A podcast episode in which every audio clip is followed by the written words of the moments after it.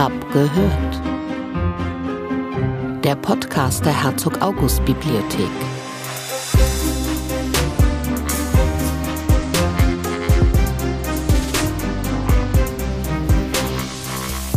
Hi, and welcome to Hab gehört, the official HAB podcast. My name is Marie Adler, and yes, you heard correctly. This episode is going to be in English, since its topic is the 45th International Wolfenbüttel Summer Course at the Herzog August Bibliothek, which also takes place in English. However, we will provide a German translation of the whole episode on our website. The summer course will be led by Dr. Stephanie Leitch, who will join me here in a minute, which makes me very, very happy. Stephanie Leitch majored in art history and received her PhD from the University of Chicago in 2005 she has been an associate professor in the Department of Art History at Florida State University since 2011. Her newest book is just in the process of being published. Early Modern Printed Media and the Art of Observation will be available next year. The Herzog August Bibliothek promotes the academic exchange through various events. In our colloquia, fellows and guests present their research projects.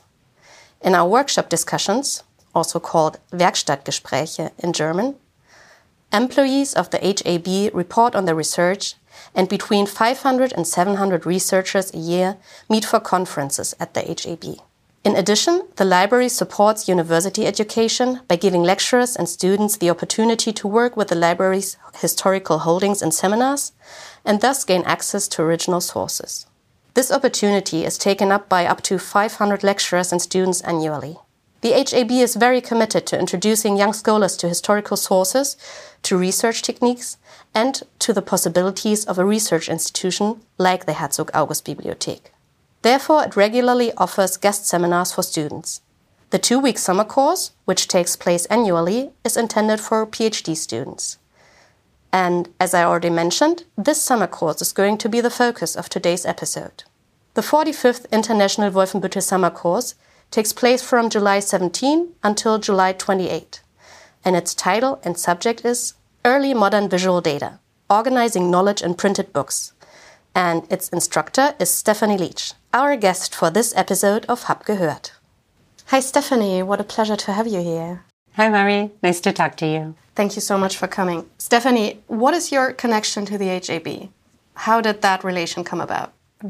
My relationship to the HAB uh, is actually a long-standing one, um, although there was a very long hiatus between my first trip here and my second trip, as I hear sometimes happens to people. Mm-hmm. Uh, I came here to do dissertation research um, when I was writing my PhD in art history, came to look at the Vespucci broadsheet. Uh, and I got so distracted by the other things in the collection that I didn't um, really remember to look at it until I was on my way out. I did that quickly, and then it took me about 20 years to get back here. But um, since about 2015, I have been coming fairly regularly. I, I now know that there's I, I, don't know if there's another collection that is so rich in the 16th century printed material that I that I treat. Um, I have the good fortune of the Herzöge here who went to the book fair in Frankfurt and bought everything, and there's there there are actually no holes in the collection. I haven't encountered any. In fact, things that I sometimes think that are not here, I wind up ordering them by ILL for interlibrary mm-hmm. access, and uh, and then two days later, it turns out we do have a we do have a copy in the collection. Sometimes frustrating because it's hard to get to the work that you really need to do when you realize you can see everything. Um, but that said, I have been coming every almost every year, with the exception of the pandemic, since 2015. Do you know what changed? I mean, why didn't you come here for 20 years in the beginning, but now you do regularly? I feel like you're my dissertation advisor scolding, scolding me for not having come sooner. No, that's not what I meant to do. Um, I came, I applied for a, a three month uh, stipendium, summer of 2015, and I realized at that point that our collections were really rich in the subject of practica, I just completed a book on early modern printed media and the art of observation, shaping a literate eye. And for the research for that project, I was looking at um, cosmographic texts, um, physiognomic texts, texts about judicial astrology. And I fell down the rabbit hole of chasing um, a genre little known today, not amongst um, people interested now in the history of science, uh, that are called practica, or I consider them to be early how-to books, books that are small pamphlet versions that try to demonstrate how to employ practical skills. And for my book project, is which is about how these early printed genres coached people to observe, analyze, weigh, and understand natural phenomena. These books were beyond helpful in terms of what I could what I could pull from them. I didn't expect that they would be illustrated, um, but they were not only illustrated; they were very uh, abundantly illustrated. And um, the way in which those books are collected here, sometimes they appear in these very thick uh, Sammelbände or collected volumes, where a lot of them are set together. You have a very rich resource that you can consult all at all at a single time. It's not always clear when you order a book like this in the library catalog that they're all going to come together, but it has happened to me more than once that these books appear in the same volume, which means that the early modern collector was also thinking about them as related topics and put them together, which made research um, for the project a lot less daunting than it than it might otherwise have, have been. The book you just referred to is coming out next year, right? Yes. Mm-hmm. Beautiful. We'll put in more information on that in the show notes then. So this year, you are the instructor of the summer course. How did you start that whole planning process, or what was the initial spark that started the process? What I wanted to do with the summer course is to pursue a topic that would be broadly interdisciplinary, a topic that would attract students from a variety of disciplines outside my own. I'm an art historian. Almost all academics who are working on early modernity are constantly crashing into images in their books, some of which they will use again as talking points. But I, as an art historian, am c- concerned with how those argue, how we can use those images argumentatively. And there is now, I would say, a broad interdisciplinary interest in using images in, in, in that fashion. I designed a call for papers that would broadly attract students from a number of disciplines. So we would have the benefit of sharing our ideas, sharing our research with each other, um, looking at these books, and all of us approaching them from different our different disciplinary perspectives, our different methodological questions, even the way that we see images is really different um, depending on what discipline you're coming from. So um, it's my hope that we will all be looking at this material together and come to some kind of consensus about how early moderns were thinking about visual visual data. Of course, every reader is a diff- you know approaches it from a different set of concerns, different set of set of desires um, from the book. What does the, the early modern reader want from a book, and how did the images help in interpreting um, interpreting that that desire?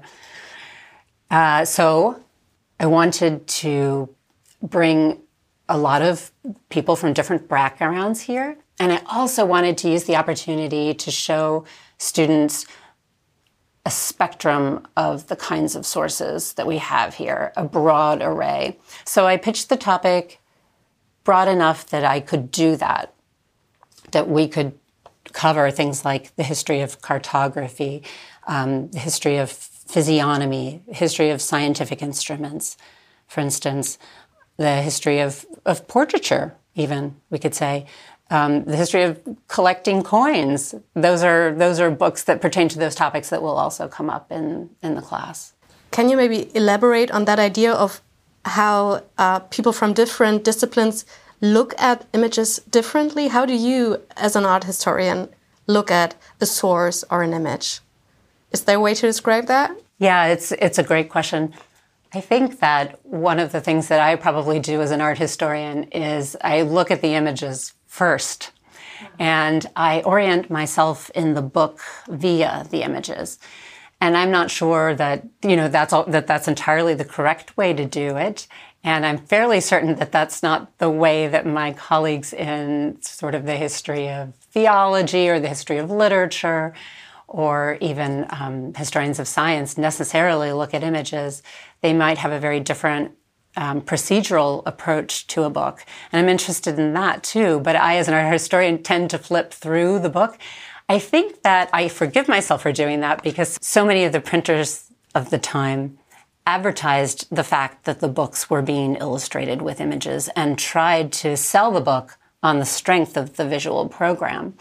And for that reason, I feel like as an art historian, I might in some ways approach the book as in the way that some buyers would have when trying to decide between two different texts. Maybe the first one would be the one with a lot of images might be a little bit easier to understand. That's would be my initial pass through the book. How does the book hang together? How does the visual program of the book help it cohere as a whole? How does it help deliver the message of the book. In the course description, it says that prints taught viewers how to observe and thus arguably democratized knowledge derived from first hand experience. Democratizing knowledge, what does that mean? So I think what I want to say with that is that books tried to create a level playing field for different strata of readership in the period. So, one of the books that really spurred my thinking about this class and about my thinking about visual data generally um, is are the works of Peter Apian, who was a mathematician um, in Ingolstadt in the 1520s. And at some point, he took along a side business. So he had studied astronomy, he had studied mathematics, and he opened a side business printing the texts. He had the idea to turn one of the classical bodies of knowledge in late medieval astronomy into a book that he could market to a wide audience and teach people who were not studying math or astronomy at the university about these concepts. And he was brilliant. He was a brilliant figure in that he was I think of him primarily as a as a printer because that's in fact where he I think we could say that he arguably made his mark as as a printer by the kinds of projects that he was able to mastermind. So while he was teaching astronomy and math at the University of Ingolstadt, he was simultaneously printing a, a great oeuvre called the Cosmographicus Liber, the Book of Cosmography, in which he translated these ancient astronomical truths into a lay audience. Now, the book is printed in Latin. The first edition is in Latin. And Apian himself never turned that book into lay languages. I would argue that he didn't have to print it again in vernacular languages because the images did so much of the work for him, did so much of the instructional work in teaching spherical astronomy to the lay, interested lay person, right? This would be the person who might be interested in going out tracking an eclipse um, in understanding lunar phases and understanding planetary conjunctions just for their own edification and not really not necessarily to give the information back at the time at the end of the semester in the in the form of an exam um, and he did this with a book that is filled with these mechanical devices, mechanical pictures, interactive dials. They're called volvelles, and they are often stacked sets of um, sets of gears which move independently and allow people to track these planetary phenomena with the aid of, of an instrument. So what he produced was essentially a book, but at the same time, it was a collection of scientific instruments. Meanwhile, back at the ranch, Peter Apian is also printing Practica, which are these publications I spoke about earlier, these lay publications that are essentially farmers' almanacs. I guess in the Anglophone world, we, we call them farmers' almanacs. And they were directed toward a community of people interested in agriculture and to, interested to know when they should plant crops, for example, when they should sow them. Apian included some of the same imagery in those books as he did in the Cosmographicus Liber, lunar cycles, lunar phases, eclipse cycles, things like that. But these pamphlets also spoke about the weather generally and, and what the chances are that, um, you know, a plague might happen. He tracked uh, comments in publications like this. And these publications were all printed in vernacular languages and were definitely destined for an audience of, um, of a, a, much more amateur audiences, audiences who might have been able, who certainly would have been able to read the text, but also to learn quite a bit through the pictures. In fact, we think that Apian's text on the comet of 1525 was probably the first printed text to track a comet through through through the sky. That sounds almost like a an early modern tutorial. Right? Exactly. Yes. I. I mean, I maybe I, I speak too broadly when I call them how-to books, but I, I think it's a useful. I think it's a useful way to group the initiatives of so many different kinds of books. So you already talked about um, images as these how-to books or as images in how-to books. You already also said that uh, printers these days or those days used images to advertise their books. Was that the main function of images in the early modern period, or are there more functions that you could name? There are so many functions of images in early modernity, and it all depends on who really was the one responsible for determining the pictorial program for the book. One of the things that interests me is the persona of the printer, who I don't think has really gotten enough credit for the work that was done by the book, right? We tend to refer to books by the author, or in some cases where we know the name of the artist by the artist who made the book. Art historians have for a long time approached um, approached visual material that way. I really hope that in the course of this class we can rehabilitate the figure of the printer who was the one forced to make these decisions without the you know benefit of the of the author uh, either agreeing to or or vetoing a particular image program. So every printer wants to sell a text has um, an economic motive in producing producing the images, and probably there was a real desire to um, to decorate the book and to have many to have uh, an image program that would cohere across a book. To choose an image on the title page then to choose the images that would follow through to interleave them with the text to help explain the text. So they had an explanatory function, certainly, but they also kind of broke up the monotony of the columns of the text and gave the reader um, room to move around, to think it through, to think about the text in relation to the image. This is um, this is kind of a a, a, newish phenomena with the instantiation of print in book is that now the text um, the text is thought to pertain to the images whether or not the image necessarily reflects the aims of the text is another thing the early modern printed page gives us an opportunity to think about the relationship of the word of the word and the image together the instances where they cohere and instances where they don't cohere and many instances where they um, may actually contradict each other. So I think one of the roadblocks to really seeing what images were like for the early modern viewers, this word illustration, right? We just assume that images are somehow illustrative of the text that they accompany. And it is true that they accompany the text, but they have so many different kinds of functions. And those functions can be decorative or in in some cases, an image might be doing a specific kind of epistemic work, but the, in another instance in that book, it may be used decoratively. So images ha- are polyvalent that way. Um, images can also have allegorical properties. Images can also have mnemonic functions. They can help the reader remember remember things. They can help remind the reader of things. Images can help the reader make decisions about things. Images can ask readers to compare and contrast. Images can ask readers to look at them specifically.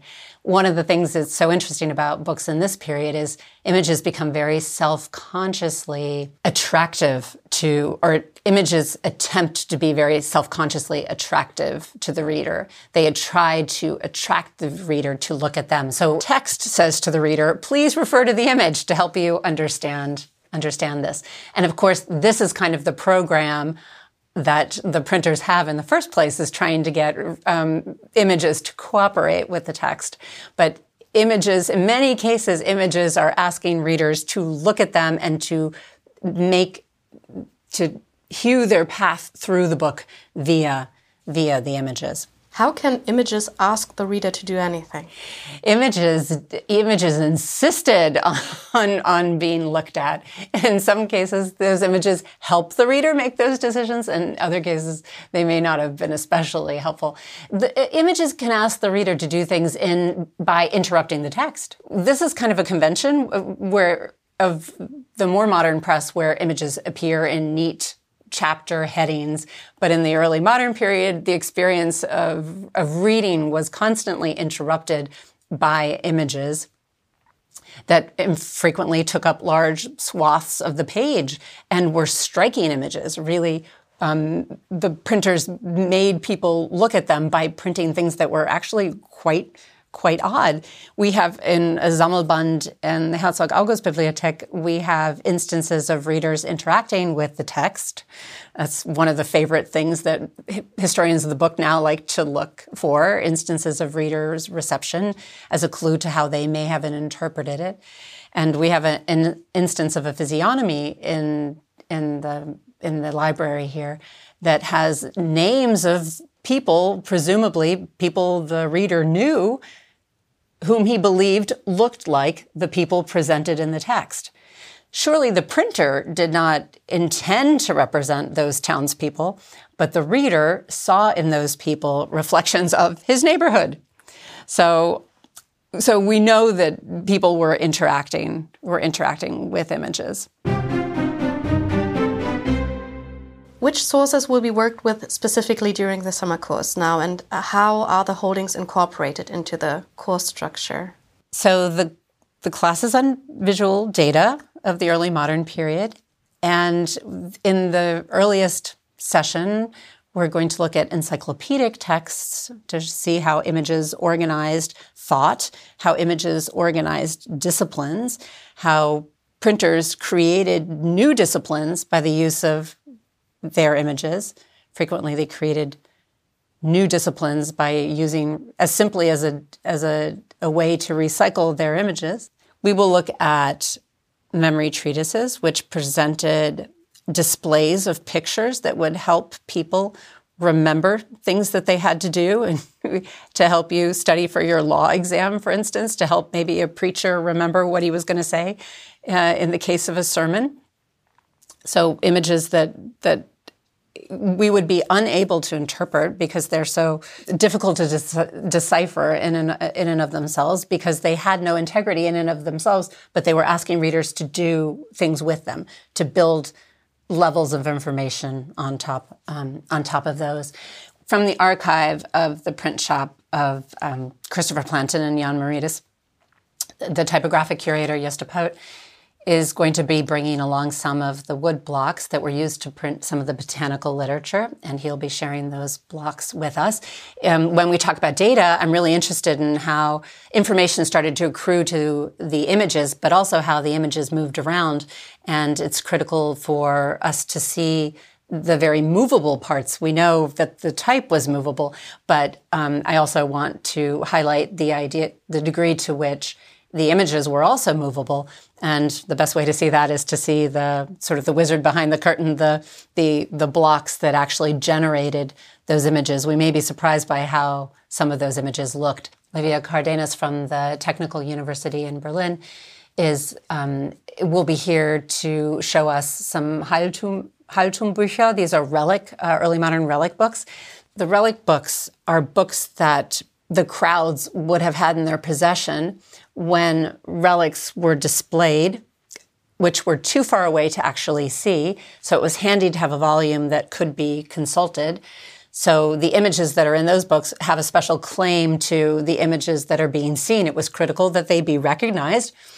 If we look at the images, I guess we can ask ourselves the question of whether or not we would recognize the image in this particular, um, in that particular instance. But the printer really has to tread um, a middle ground between specificity and um, and, gener- and and a generalized image, depending on what that any early modern printer's bottom line was. So that's that's really interesting to ask those questions about particularity and and general and generalization in, in that in that context.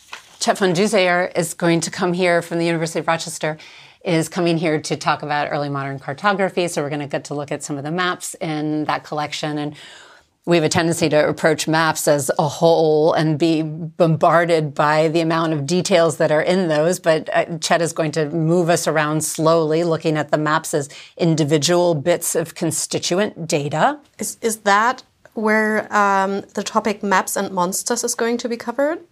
Yeah, yes, that's yes. So, are there monsters in the library? Do we have to be oh, scared? Absolutely. Every you have to be terrified. Every every early modern map that um, many early modern maps peopled the seas uh, with with with monsters and mermen uh, and and mermaids. It, it came to a point where the continents were so densely illustrated with words and topographic features, and it made no sense to leave the sea empty. So data had to be crammed into the sea as well. And um, what do you put in the sea? You put sea monsters and whales and all kinds of fish that may not necessarily be monstrous, but not be recognizable to the person who's making the map. Um, so they may as well be may as well be monsters. Makes sense on another day, we're going to look at some physiognomic texts and texts that had to do with signs uh, signs on the body, human visual data about the about human nature, about hands, about faces. Michael Korey is coming to us from the mathematical physical salon in the Dresden Zwinger, and he is an expert on scientific instruments and a very dynamic character and will be showing us instances of those scientific instruments in in within the pages of of um, scientific texts many relating to astronomy. He's michael has developed an app for the for the salon uh, called behind the stars and he will be he's requested that we all download the app. He will be walking us through the app where he shows us the workings of an astrolabe and a nocturnal dial. And these are some of the instruments that we will also encounter in the printed books. So it's wonderful also to have him here and be able to explain these wonderful sundials that abound on the, on the library campus. Um, Suzanne Karr Schmidt, a curator at the Newberry Library, who just curated a fantastic show on pop up books, is going to come here to talk to us about interactive media in in the early modern period. Suzanne will treat um, will treat some instances of, of books that asked viewers to lift flaps in books that asked viewers to move parts of dials around. Suzanne really has her pulse on the kind of fun that early modern readers had with um, had with their books. By no means were they dry things just to be you know to be read at a distance. Books engaged viewers to um, to f- turn the pages, to lift flaps, to move dials, to pull strings and have other parts move. These books also show us how varied an experience and any reader's experience with a book would be. Everybody would move it to a different place or pull it at a different uh, at a different time to generate um, a different response. In many cases, um, these were also extremely humorous types of books. Uh, Sietske Fransen is coming to us from the Bibliotheca Hertziana and the Max Planck um, Institute for Art History in, in Rome. And she'll be talking about scientific texts that uh, deal with the microscope and modes of observing with scientific instruments and the degree to which we can track that in a printed book. Thomas Schauerte is coming from Aschaffenburg, where he's the director of the museums of the city there. Um, after having spent many years as the director of the Dürer House in Nuremberg, he's an expert on the printed literature and the printed products of the Dürer Circle, the so called Dürer Kreis. He will be showing us some of the printed projects of Dürer and some of his humanist colleagues in Nuremberg at the time. If you had to choose, can you name one favorite book amongst all these books that you chose for the summer course now? With any luck, I will get to show Philip Hainhofer's travel journal to Eichstätt, in which I will show a page of artifacts that were recovered from the stomach of an Ulrich Neuesser. Hainhofer devotes an entire opening of the book to a watercolor of the things that Ulrich Neuesser had swallowed on a particular occasion. And after his death, an autopsy revealed that he had swallowed several nails, a knife blade, and um, a coin, some other metal objects. And I think that this is a manuscript, but it was such wonderful news about early modern hardware that it also made its way into a printed broadsheet and it will be wonderful to be able to compare the print with uh, the watercolor illustration in the Hainhofer Travel Journal. And for the course, I think it so it it does the work of showing how images functioned as evidence. We see the items as though they are laid out on a surgical table, probably in life size. And these are the the impulse to display images with this kind of veracity is something that is rare in this period, and yet the hunger for images among early modern audiences are sort of pushing the needle toward images that are reliable, authentic, evidentiary, and real I think that this image houses a special claim to verisimilitude. And I'm so excited to show the students that. How is the course structured in general? What happens there? So we have our 15 students. It's the international summer course here. We have our 15 students coming from all corners of the globe, all working in different fields, a very interdisciplinary group of students. In some cases, these students applied for the course in 2019 when it was originally when it was originally advertised and the pandemic sort of put a put a hold on it. Um, but I, I, think it's going to be good because I, people have been dreaming about Wolfenbüttel for a very long time, and um, and the tutors too.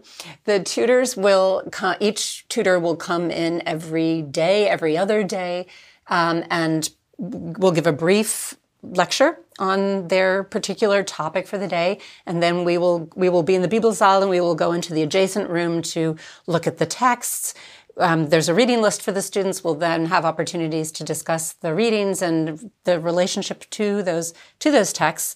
And that will go until one o'clock in the afternoon after which the students will um, break for lunch, and then they have the afternoon uh, time that they can devote to their own doctoral, many most cases doctoral dissertations, and they will be able to hole up here in the Zeughaus and look at their own sources. And at night, I think they will probably cook in the Anna Vorwerk house uh, together and and uh, enjoy the evening in, in the garden. That sounds great. I hope you'll have a great time. Thank you so much for this conversation, Stephanie. Thank you, Marie. Thank you very much for tuning in, dear listeners. If you enjoyed this episode, we would be very happy if you subscribe to the podcast. Also, feel free to let us know if you would like more episodes in English. We welcome all questions and suggestions at presse at hab.de, which is spelled P-R-E-S-S-E at hab.de. For more information on the HAB, please visit hab.de slash en or subscribe to our newsletter. We'll provide all relevant links in the show notes. Hab gehört is a production of the Herzog August Bibliothek. Content editing and production, Marie Adler and Alexandra Sayogin. Sound design and post-production, Klingebiel Creative. Photography, Marek Kruszewski.